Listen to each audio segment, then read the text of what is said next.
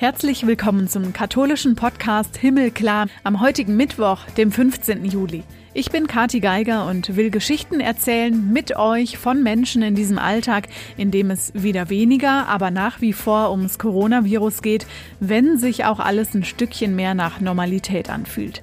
Heute spreche ich mit Wolfgang Bosbach, dem CDU-Politiker und Rechtsanwalt. Krise habe ich für solange ich mein Leben leben kann, solange ich das machen kann, was ich gerne machen würde, ist die Welt für mich in Ordnung. Trotz Herzerkrankung, trotz Krebserkrankung. Wolfgang Bosbach war von 2000 bis 2009 stellvertretender Vorsitzender der Bundestagsfraktion der Union und anschließend bis 2015 dann Vorsitzender vom Innenausschuss im Deutschen Bundestag.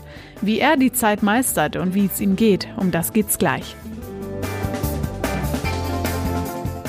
Erstmal, wie sieht's rund um die Pandemie aus und welche Schlagzeilen gibt's in der katholischen Welt gerade? Eine Woche ist es her, da ist Georg Ratzinger beerdigt worden. Er ist der Regensburger Domkapellmeister gewesen und der Bruder vom emeritierten Papst Benedikt XVI. Ein letztes Mal gesehen hatten sich die Brüder Mitte Juni, als Josef Ratzinger ihn besucht hat, das erste Mal, seitdem er nicht mehr Papst ist, also 2013, dass er aus Rom nach Deutschland kam. Drum gebeten wurde er nicht, aber er hätte gespürt, dass es die Stunde war, um nochmal zu ihm zu fahren. Für dieses innere Zeichen, das der Herr ihm da geschenkt habe, sei er zutiefst dankbar. Und beide hätten gewusst, dass es ein Abschied aus dieser Welt für immer sein würde, schreibt er in einem Brief. Damit hat er sich ganz persönlich verabschiedet. Vergelt's Gott, lieber Georg, für alles, was du getan, erlitten und mir geschenkt hast. In Sachen Coronavirus gab es Aufregung in Euskirchen in NRW. In einer Mennonitengemeinde hatten sich 13 Personen angesteckt, alle aus einer Familie. Da wurden am Ende aber 870 Menschen getestet und davon waren 25 insgesamt infiziert. Darum wurde die Quarantäne für die freikirchlichen Gemeindemitglieder dann auch wieder aufgehoben. Der Grenzwert im Kreis Euskirchen wurde nicht überschritten und ab heute dürfen sie auch wieder Gottesdienste feiern und ihre Schule nutzen, sagen Stadt- und Gesundheitsamt. Und die Hagia Sophia in der Türkei wird zu einer Moschee. Die geplante Umwandlung von dem Bauwerk in Istanbul ist ziemlich umstritten, auch international. Papst Franziskus hat an die Hagia Sophia während seines Angelusgebets auf dem Petersplatz am Sonntag gedacht und sagte, dass es ihn sehr schmerzt.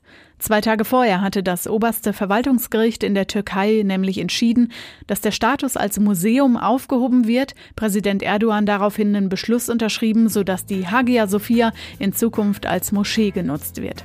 Früher, seit 537, war sie die größte christliche Kirche. 1453 hat sie Minarette bekommen und wurde zur Moschee und 1934 zu einem Museum für Touristen. Jetzt bin ich gespannt auf unseren nächsten Gast, Wolfgang Bosbach.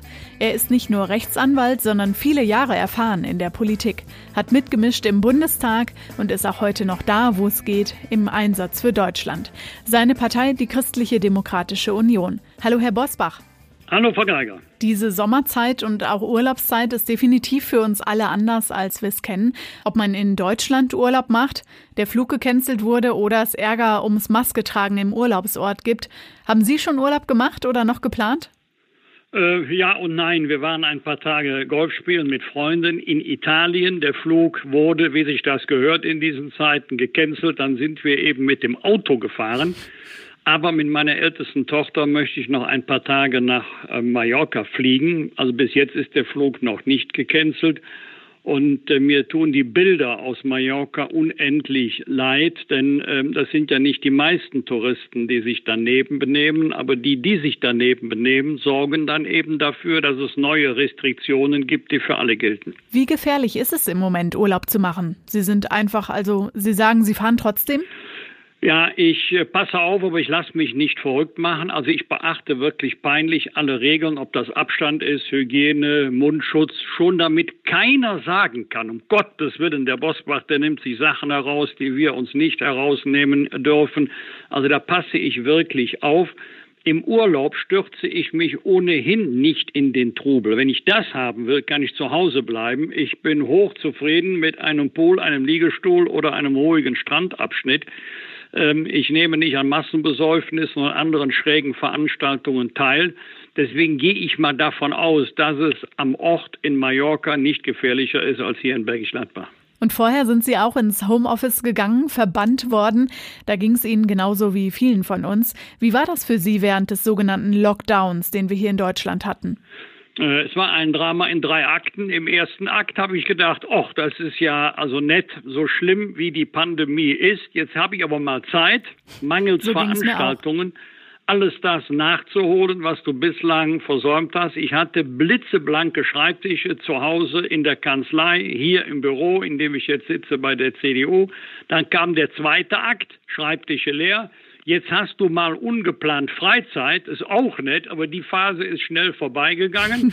Ich befinde mich jetzt der, in der dritten Phase. Ich möchte mein altes Leben wieder zurück. Denn äh, bei dem ganzen Trubel, den ich permanent um die Ohren habe oder um die Ohren hatte, ich habe es ja immer gerne gemacht und das vermisse ich jetzt. Das heißt, äh, langweilig wurde es aber nie. Langweilig würde ich nicht sagen, aber ähm, man, ähm, man guckt sich schon um, was man jetzt noch tun könnte. Denn Däumchen drehen ist nicht mein Ding. Und äh, in äh, gut 100 Tagen sind 63 Veranstaltungen von mir abgesagt worden. Viele ja auch mit längeren Reisewegen äh, verbunden. Das war natürlich ein großer Aufwand. Flüge gecancelt, also oder storniert, Mietwagen abbestellt, Hotel gecancelt und so. Äh, aber das ist jetzt alles vorbei. Jetzt hoffe ich, dass wieder neue Anfragen und Einladungen kommen, wobei ich vor Ende August nichts mache, denn was ich jetzt für diesen Zeitraum geplant hatte, ist sowieso alles wieder abgesagt. Sie zählen ja selbst zur Risikogruppe, das dürfen wir sagen. Sie haben gesundheitlich was am Herzen, Krebs und sind 68 geworden dieses Jahr. Wie groß war oder ist die Angst, sich mit dem Virus zu infizieren? Also ich habe schon mein Päckchen zu tragen. Mehr wird man wohl mir nicht aufladen. Ähm, äh, ich passe auf, aber äh, mache mir viel mehr Gedanken um meine fast 92-jährige Mutter. Also Mami steht da im Mittelpunkt des familiären Interesses und nicht der Vater. Denn ähm, das ist, es wäre nun wirklich ganz, ganz schlecht. Mami hat den Arm gebrochen, war im Krankenhaus. Wir durften sie nicht besuchen. Sie hat zu Hause eine Pflegekraft. Also da ziehen wir uns zum Beispiel immer Mundschutz an, immer vorher die Hände desinfizieren. Also Mama darf nichts passieren. Welche, welche Gedanken gehen einem da durch den Kopf, wenn die Pandemie ist und wenn man Abstand halten muss? Ja, das war natürlich die dreiwöchige Phase im Krankenhaus. Das ist natürlich sehr, sehr bitter. Gott sei Dank wohnen die Kinder in der Nähe. Das gilt für meine Schwester, die in Köln wohnt. Ich wohne ja am Ort, also ich brauche zu meiner Mutter nur zehn Minuten, aber Besuchsverbot ist Besuchsverbot. Und da haben wir uns auch dran gehalten. Das ist natürlich bitter für die Patientin. In der Politik musste in dieser Hinsicht ja viel entschieden werden. Anfangs gab es jeden Tag neue Informationen, alle paar Wochen dann Entscheidungen, welche Regeln gelten, später dann welche nicht mehr. Die Ministerpräsidenten waren gefragt, hätten sie was anders gemacht oder waren sie zufrieden mit dem, wie ihre Politiker, Kolleginnen und Kollegen da gehandelt haben? Also die ein oder andere Entscheidung hätte ich mir auch früher, später oder anders vorstellen können, aber darauf kommt es doch überhaupt nicht an. Für mich ist entscheidend der Blick in andere Länder. Länder in vergleichbare Situationen. Und wer sich hier über die Politik beklagt, ich meine, wenn wir jetzt mal ehrlich sind, gemeckert wird immer, aber wer sich hier über die Politik beklagt, möge bitte mal einen Blick werfen nach Großbritannien, Spanien, Italien, jetzt Brasilien, USA. Die Länder sind viel, viel stärker betroffen als wir hier in der Bundesrepublik Deutschland. Die größte Sorge war ja in dem Zeitraum März, April, dass durch eine Vielzahl von Infektionen, auch mit schweren Verläufen, unser Gesundheitssystem überlastet werden könnte. Also intensivmedizinische Betreuung, Beatmungsgeräte und so weiter. Und äh, wir waren in keiner Sekunde in der Gefahr, dass das passieren könnte. Das alles brauchen ja auch andere Länder. Wenn wir jetzt mal gucken, wie es gerade oder wie es Italien und Spanien ging, jetzt dann besonders Lateinamerika oder die USA, die hat es schwer getroffen.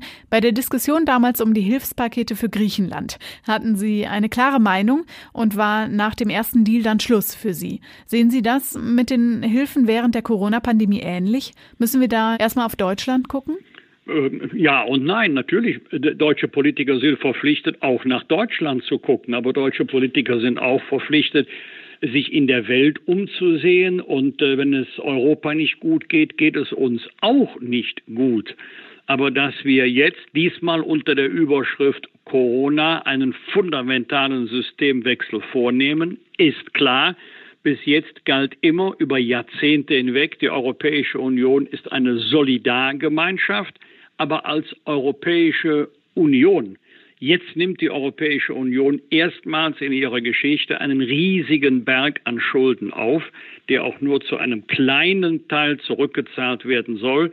Der größere Teil sind direkte Haushaltszuschüsse, also neben der Umverteilung in der Europäischen Union durch die Beitragszahlungen der Länder kommt jetzt die Umverteilung durch Schuldenaufnahme dazu. Das ist genau das, was immer vermieden werden sollte. Die Europäische Union sollte eine Wirtschaftsunion sein, eine Werteunion, aber nie eine Schuldenunion. Und das heißt, uns beschäftigt das ja auf jeden Fall noch weiter. Wie gucken Sie da in die Zukunft? Äh, das, das äh, bin der festen Überzeugung, auch wenn Corona langsam an Dramatik und vielleicht auch an Bedeutung verliert, aus der Schuldenunion werden wir nicht mehr rauskommen in den nächsten Jahrzehnten. Wenn man das einmal beginnt, äh, dann wird es immer neue Begründungen geben. Staaten sind in besonders schwieriger Situation und denen muss jetzt geholfen werden über die ja ohnehin stattfindende Umverteilung in der EU hinaus.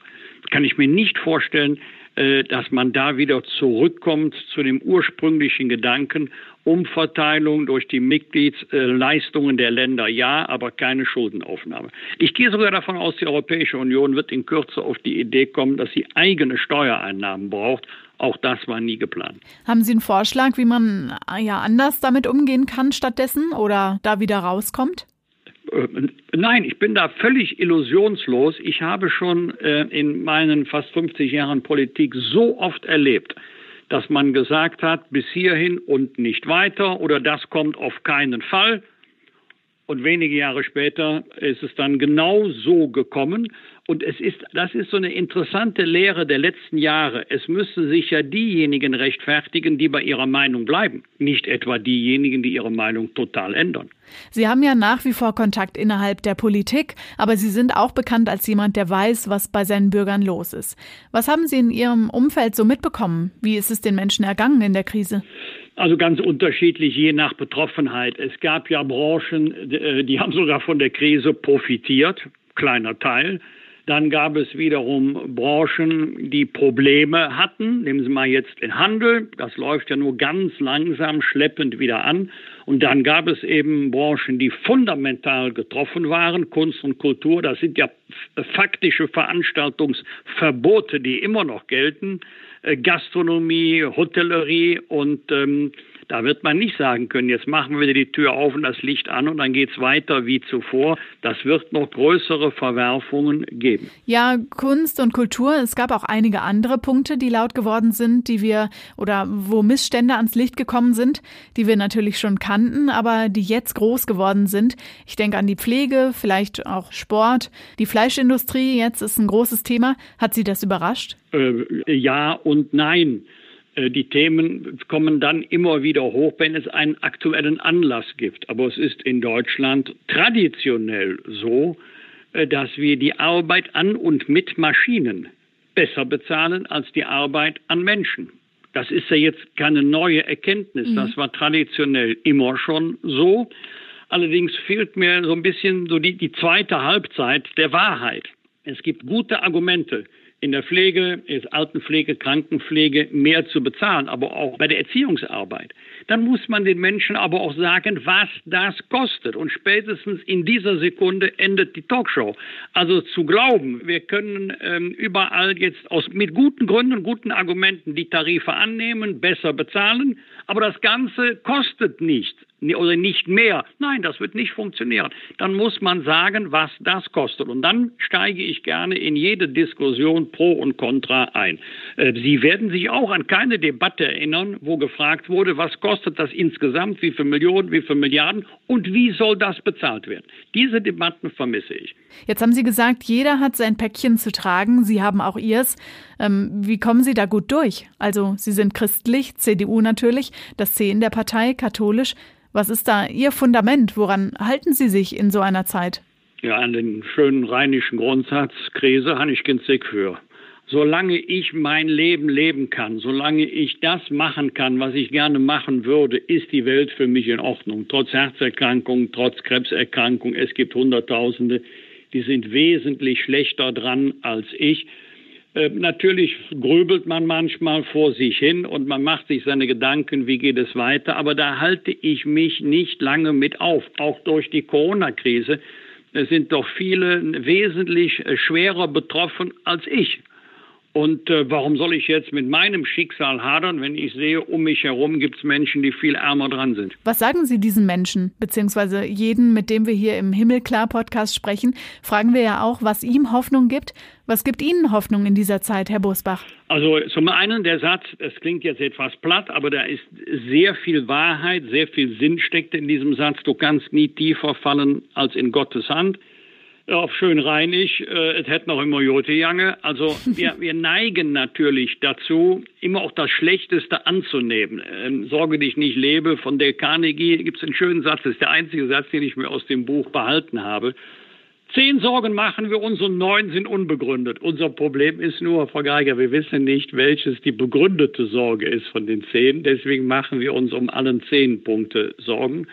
Aber bei allem Kummer, den wir haben, bei allen Sorgen, den wir haben, dann gucke ich mir das Leben meiner Mutter an. Was die Dame mit 92 Jahren mit Krieg und beide Brüder verloren, ausgebombtes Haus, was die alles erlebt und durchgestanden hat, und wenn man dann zu Hause in der Familie darüber spricht, hebt die Mutter nur den Arm und sagt, ach, wenn ihr wüsstet, was wir alles hinter uns haben. Und äh, sie sieht das viel gelassener mit ihren 92 Jahren. Das hat meine Oma auch gesagt. Jetzt bin ich so alt geworden, aber sowas habe ich noch nicht erlebt. Ja, hat noch keiner auf der Welt erlebt. Hat Omi recht, ja. Ganz herzlichen Dank, Herr Busbach. Und alles Gute. Ich danke Ihnen, Frau Geiger. Eine schöne Woche. Das war's für heute im Himmelklar Podcast. Nächste Woche sind wir wieder da und dann spricht Renato Schlegelmilch in unserer 50. Podcast Folge mit einem Kardinal. John-Claude Hollerich aus Luxemburg ist Chef der Europäischen Bischofskommission und auch enger Papstberater. Der erzählt, wie Europa und auch der Vatikan in der Krise funktionieren und auch, warum wir Christen in der Krise nicht immer das beste Vorbild sind. Wir sollten authentisch sein. Es wäre schön, wenn wir ein Vorbild wären, aber ich treffe oft Christen, die andere Leute sehr verurteilen und ich treffe manchmal Nicht-Christen, die die Werte des Evangeliums etwas mehr leben als wir oder als ich. Alle Folgen, die es bisher schon gibt, findet ihr online auf himmelklar.de und gibt's auch auf Facebook und Instagram als Himmelklar Podcast und auf Twitter als Himmelklar-Pod. Wir hören uns in zwei Wochen. Macht's gut!